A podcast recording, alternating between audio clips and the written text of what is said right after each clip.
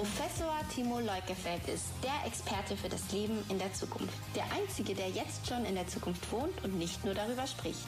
Hier hören Sie spannende Geschichten und Antworten auf Fragen, wie wir in der Zukunft leben. Und zu den Themen autarkes Wohnen, Disruption sowie neue Geschäftsmodelle. Freuen Sie sich auf den gelernten Handwerker und Energieexperten Timo Leukefeld. Rolf Drexler Lustigmacher oder Kultur nützt den Menschen in der Wirtschaft. Rolf Drexler lebte von 1907 bis 1985. Er war mein Großvater und ein Meister des Puppenspiels. Darüber hinaus war er Maler und Grafiker. Er spielte Geige. Er schätzte die deutsche Sprache und jene, die sie beherrschten, wie Kurt Tucholsky und Karl Valentin. Kraft schöpfte er aus seiner Freundschaft mit Gerd Fröbe und Max Jakob von den Hohensteinern und Sergei Obrassow vom Moskauer Puppentheater. Wer seine Kabarettbühne erlebte, wurde ein lebenslanger Freund, wie etwa Pablo Picasso, der im Gästebuch eine respektvolle Widmung hinterließ. Rolf Drexler sagte, Figurentheater ist eine Illusion, bei der man weiß, dass es eine ist und es zugleich vergisst. Die Verbindung von Wirtschaft und Kunst, wie er sie sah und lebte, ist der wesentliche Grund für meine Drechsler-Forschung. Kultur nützt den Menschen in der Wirtschaft. Mit seinen Puppen warb er für Produkte. Mit der Perfektion seiner Arbeit gab er einer jeden ihren Charakter und ganz eigenen Charme. Das macht Handwerk zur Kunst. Ein Geist, dem ich mich verbunden fühle und mich zu meinem Studium des Puppenspiels bei Carla Wintermann am Institut für Kunst und Musikwissenschaft der TU Dresden inspirierte. Warum ich die Drechsler Forschung fördere. Mein Großvater war wie gesagt ein Meister des Puppenspiels. Mit der Perfektion seiner Arbeit gab er einer jeden Figur ihren Charakter und ganz eigenen Charme. Das macht Handwerk zur Kunst. Ein Geist, dem ich mich verbunden fühle. Dass in dem Anspruch auf Wertarbeit ein Schuss von jenem liegt, was Handwerk zur Kunst macht. Deshalb setze ich die Forschung fort Rolf Drexler spielte Geige. Er schätzte die Sprache und ihre Meister, zumal Kurt Tucholsky und Karl Valentin. Mancher, der seine Kabarettbühne erlebte, wurde ein lebenslanger Freund. Was hat ausgerechnet das Puppenspiel mit Energetik zu tun? Was könnte Kleinkunst mit unserer Geschäftsbeziehung zu schaffen haben? Zunächst nur meine Neugier auf das Lebenswerk Rolf Drexlers, sodann die Tatsache, dass er mit dem Auftritt seiner Puppen für Produkte warb, zum Beispiel auf Messen. Ganze Menschentrauben vergnügter Zuschauer scharten sich um das Treiben auf der Puppenbühne. Die benachbarten Aussteller beschwerten sich und ließen von der Polizei räumen. Lebte da mehr als die bewährte Verbindung Wirtschaft schmückt sich mit Kunst, und dankbar überlebt die stets an knapper Kasse leidende Kunst? Die Verbindung von Wirtschaft und Kunst, wie er sie sah und lebte, ist der wesentliche Grund für meine Drechsler-Forschung. Dass Rolf Drechsler mein Großvater war, gab nur den Anlass, die dreijährige Drechsler-Forschung in Gang zu setzen und zu finanzieren. Immerhin konnte ich etwa 30 Figuren von ihm retten und restaurieren lassen. Ich trug Bühnenrequisiten, Dekorationen aus dem Theater, viele Gästebücher, Plakate, Fotografien und ganz viele Presseartikel zusammen. All das stelle ich ein paar Jahre zuvor aus, so in Rothenburg, Hohenstein und zuletzt 2017 auf Burg Schönfels, um es anderen Menschen zugänglich zu machen. Ich erlebte es selber, als ich mein Studium der Energetik um zwei Semester Puppenspiel bei Carla Wintermann an der TU Dresden ergänzte. Da springt ein Funke über, wenn sich im Umgang mit den Handpuppen unverhoffte Blickwinkel auf unternehmerische Fragen eröffnen. Die Wahrnehmung vertrauter Probleme erfährt Anstöße durch Gedankenbilder, die anders kaum zu erwerben sind. So wurde aus meiner Neugier ein Hobby und daraus eine Quelle des Querdenkens. Ihnen wünsche ich ein vergnügliches Staunen auf diesen oder auf anderen Feldern der Künste. Vielleicht gibt mein Podcast und auch mein Buch, das Ergebnis meiner Drechsler-Forschung, den Anstoß, Ihre eigene Sache neu oder wieder aufzunehmen. Ich weiß aus Erfahrung, Kultur nützt den Menschen in der Wirtschaft. Und noch ein Zitat meines Großvaters. Denken heißt noch nicht versauern, Philosoph sein heißt nicht trauern, freu dich, wenn du lachen lernst, viel zu viele spinnen ernst. Wird die Welt zu realistisch, reagiere humoristisch. Alle Weisheit liegt darin, lache dich gesund und selig, mache auch die anderen fröhlich, mit viel Liebe und Humor reißt du alles mit empor.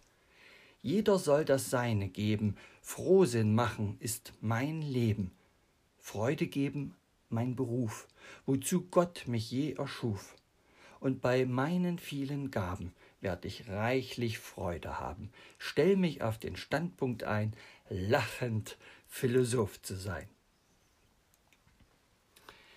Nie kennengelernt, aber viel von Rolf Drexler gehört. Wer ihn mit seinen Figuren erlebte, weiß von Sternstunden zu berichten.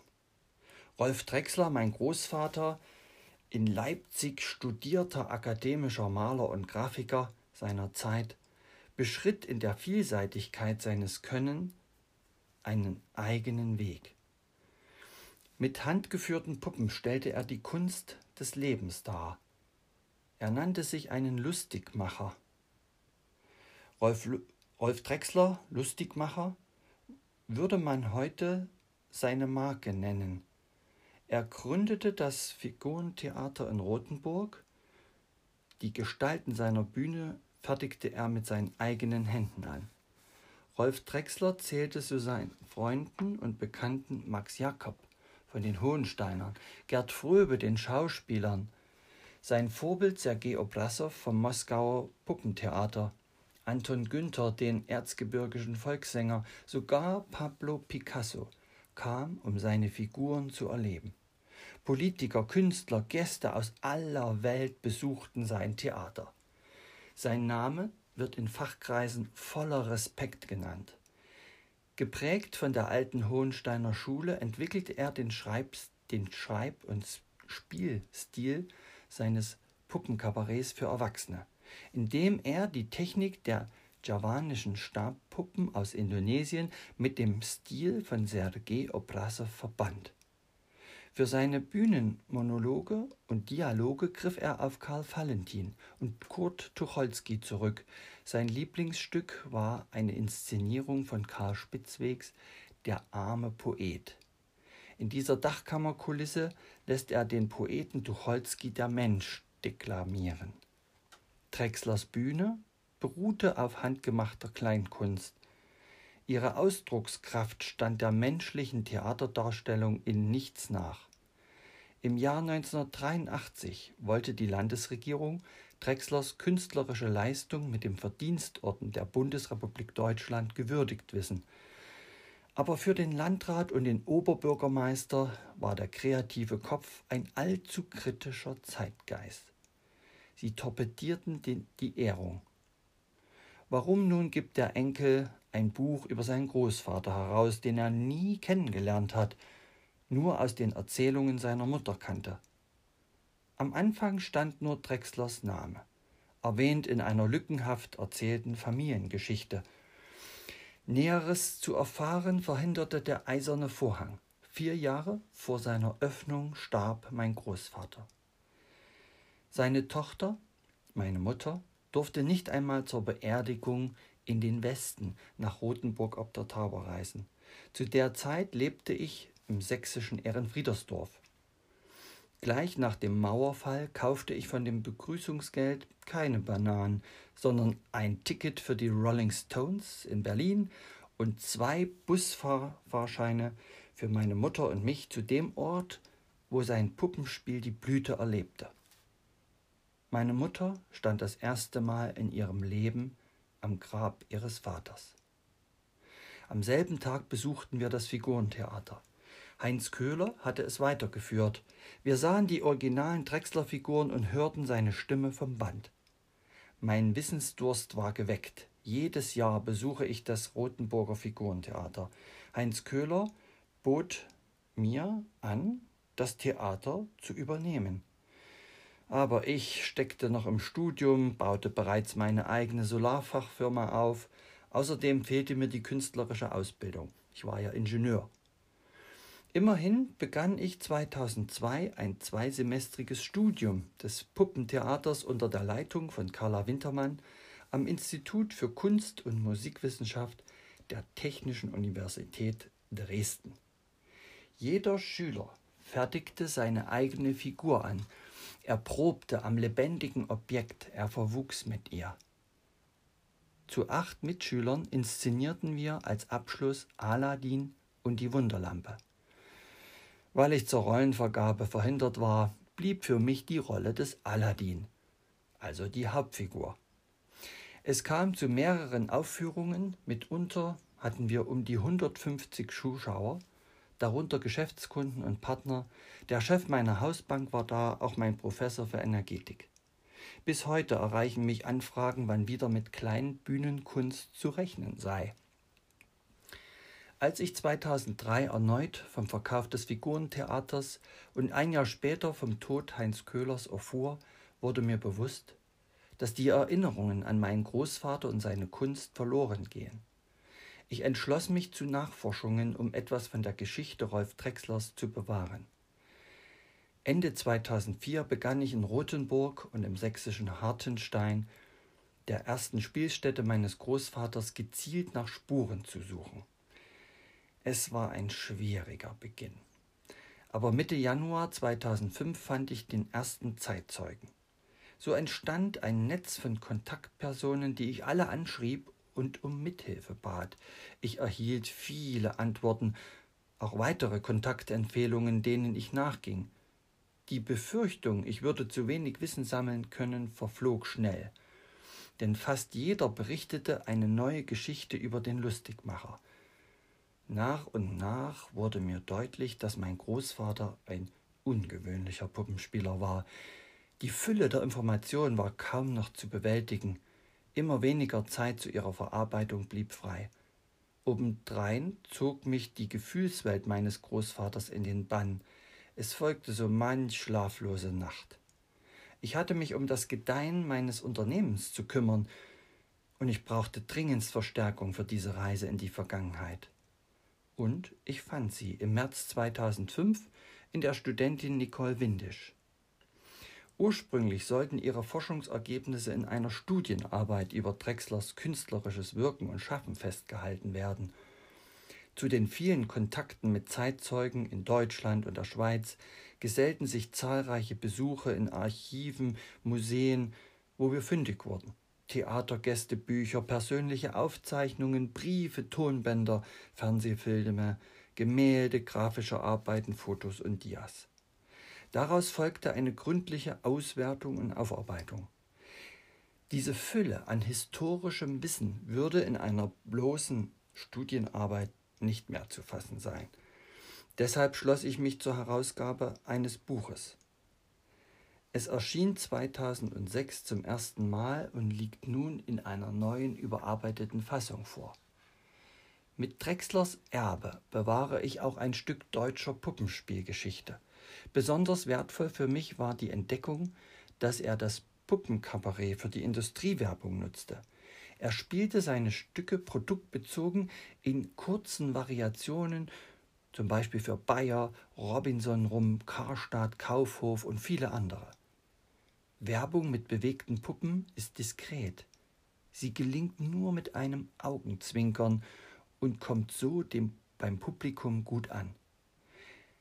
Da werden nicht nur Gefühl und Verstand angesprochen. Mein Großvater nannte es eine Art hm, Sympathiewerbung. In dieser Tradition beauftragte ich Carla Wintermann und Kollegen ein solares Figurentheaterstück für mein Unternehmen zu inszenieren. Es sollte auf Messen neue Milieus von Interessenten ansprechen, an die Tradition meines berühmten Großvaters anknüpfen und es soll mir helfen, in meinen Vorträgen aus seinen Ausdrucksformen zu lernen. Kultur nützt den Menschen in der Wirtschaft.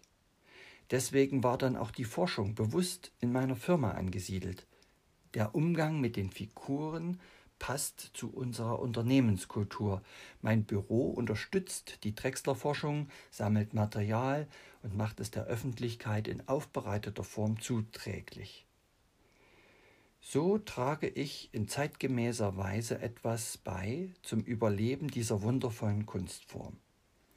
Uns ist es gelungen, eine Vielzahl künstlerischer Werke von Rolf Drexler zu sichern oder als Dauerleihgabe zu pflegen.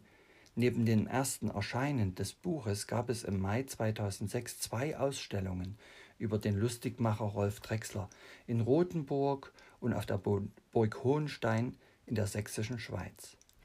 30 restaurierte Originalfiguren von Drexler waren zu besichtigen, die vollständig wiederhergestellte Bühnenszene vom armen Poet, Bühnenrequisiten und Dekorationen, Ausstattungen, Gemälde, grafische Arbeiten, Gästebücher seiner Figurentheater von 1946 bis 1983, darunter auch Picassos Gästebucheintrag, Fotografien, Dokumente, Presseartikel und ganz viele persönliche Gegenstände. Eine weitere Drechsler-Ausstellung gab es erst kürzlich, 2017, auf der Schönfelsburg in Sachsen. Ich bin dankbar, dass ich entdecken durfte, welche Persönlichkeit mein Großvater war. Er wird nicht vergessen. Sein Augenzwinkern lebt fort in der Industriewerbung in eigener Sache. Mit dem solaren Figurentheaterstück vereint sich für beide Seiten nutzbringend die Kultur mit der Wirtschaft. Die Suche nach der Vergangenheit bleibt eine Reise zu mir selbst. Es tut gut, die eigenen Wurzeln zu spüren und die Welt auch mal mit dem Blick meines Großvaters zu betrachten. Drei Figuren kurz vorgestellt. Drei Figuren möchte ich Ihnen jetzt ganz kurz vorstellen, die auch in meinem Büro, in meiner Firma ausgestellt sind. Da ist zum einen der Zigeunergeiger Yoshi Papriko. Er entstand 1972, nein, 1952. Rolf Drexler, der selbst die Violine beherrschte, vermittelte mit Geiger Yoshi Papriko den Eindruck, als würde dieser, sagen wir mal, ohne menschliche Hilfe auf der Bühne stehen und tanzen. Mit den Zigeunerweisen von Pablo de Sarasate brachte er dann sein Publikum zum Staunen. Der arme Poet. Der arme Poet entstand 1961. Er übernahm im Theater die Rolle des Philosophen und zitierte mit Vorliebe die Texte von Kurt Tucholsky, zum Beispiel Der Mensch. Das Stück beginnt, die Figur bewegt sich und sagt, in diese alte Dachkammer hat mich damals der Spitzweg hineingemalt. Und da sitze ich heute immer noch. Ach, wie gut, dass ich kein Mensch bin aber der Mensch ist noch immer und immer das Interessanteste auf dieser Welt. Ich müsste einmal eine Abhandlung über den Mensch schreiben. Der Mensch hat zwei Beine und zwei Überzeugungen eine, wenn es ihm gut geht, und eine, wenn es ihm schlecht geht. Die letztere heißt Religion. Der Mensch ist ein Wirbeltier und hat eine unsterbliche Seele, sowie auch ein Vaterland damit er nicht zu übermütig wird. Der Mensch wird auf natürlichem Wege hergestellt, doch er empfindet dies als unnatürlich und spricht nicht gern davon. Er wird gemacht, hingegen nicht gefragt, ob er auch gemacht werden wolle. Und so weiter und so fort. Die dritte Figur. Clownkind Putzi. Er entstand 1959. Putzi war mit Abstand die Lieblingsfigur von Rolf Drechsler. Zahlreiche Einträge in den Gästebüchern des Theaters sind schwärmerisch dem Putzi gewidmet. Er entwarf und baute auch diese Figur selbst, und das war für die damalige Zeit eine, ein völliges Novum, wie er diese Figur konstruierte. Es war eine Mischung aus seinen Inspirationen vom russischen Puppenspielmeister Sergei Obrasow, der gerne mit Alltagsgegenständen spielte, und den javanischen Stabpuppen aus Indonesien. Diese Figur ist die einzige, die ich spielfähig restaurieren ließ. An guten Tagen fahre ich mit meiner Hand in die Figur und spiele meinen Gästen etwas vor. Film und Buch Wen das über Rolf Drexler interessiert, habe ich noch zwei Empfehlungen. Es gibt bei YouTube einen Film, der nennt sich Rolf Drexler Lustigmacher. Das ist eine 25-minütige Aufzeichnung eines Beitrags aus dem bayerischen Fernsehen aus dem Jahre 1978 mit vielen Szenen aus Drexlers Bühnenprogramm, dem Putzi, dem Yoshi Poplico, dem armen Poeten. Weitere Informationen über Rolf Drexler finden Sie auch auf meiner Website unter der Rubrik Über mich Kultur. Und am Ende noch die Empfehlung zu dem Buch Rolf Drexler Lustigmacher. Es ist die umfangreichste Biografie über einen deutschen Puppenspieler. Und auf der Rückseite des Buches kann man lesen, das Buch über das Leben und Werk des Lustigmachers Rolf Drexler. Er war ein bemerkenswerter, vielseitiger Künstler und Praktiker. Gründer des Figurentheaters am Burgtor in Rothenburg ob der Tauber. Bekannt und gar befreundet mit Anton Günther und Pablo Picasso. Er liebte und schätzte Karl Valentin und Kurt Tucholsky, vermählte die Sprache der beiden mit der Bewegung seiner Puppen. Wer Rolf Drexler mit seinen Handpuppen erlebte, weiß von Sternstunden zu berichten. Im Rahmen der Rolf-Drechsler-Forschung initiiert von seinem Enkel Timo Leukefeld werden in diesem Buch zahlreiche hochinteressante Informationen wie Plakate, Prospekte, Fotos und andere Dokumente der Öffentlichkeit zugänglich gemacht. Es ist die umfangreichste Biografie über einen deutschen Puppenspieler. Zurzeit liegt die zweite Auflage vor, erschienen im Oktober 2017 mit 287 Seiten im Verlag Jettenberger. Heute stehen einige seiner schönsten Figuren in meinem Büro. Mit allen Geschäftsgästen, die uns besuchen, komme ich auf meinen Großvater zu sprechen. Guten Kunden schenke ich kein Wein, kein Kugelschreiber oder keine Werbetasse, sondern ein handsigniertes Buch über meinen Großvater. Kultur nützt den Menschen in der Wirtschaft. Sie möchten Timo Leukefeld näher kennenlernen? Dann informieren Sie sich jetzt auf www.timoleukefeld.de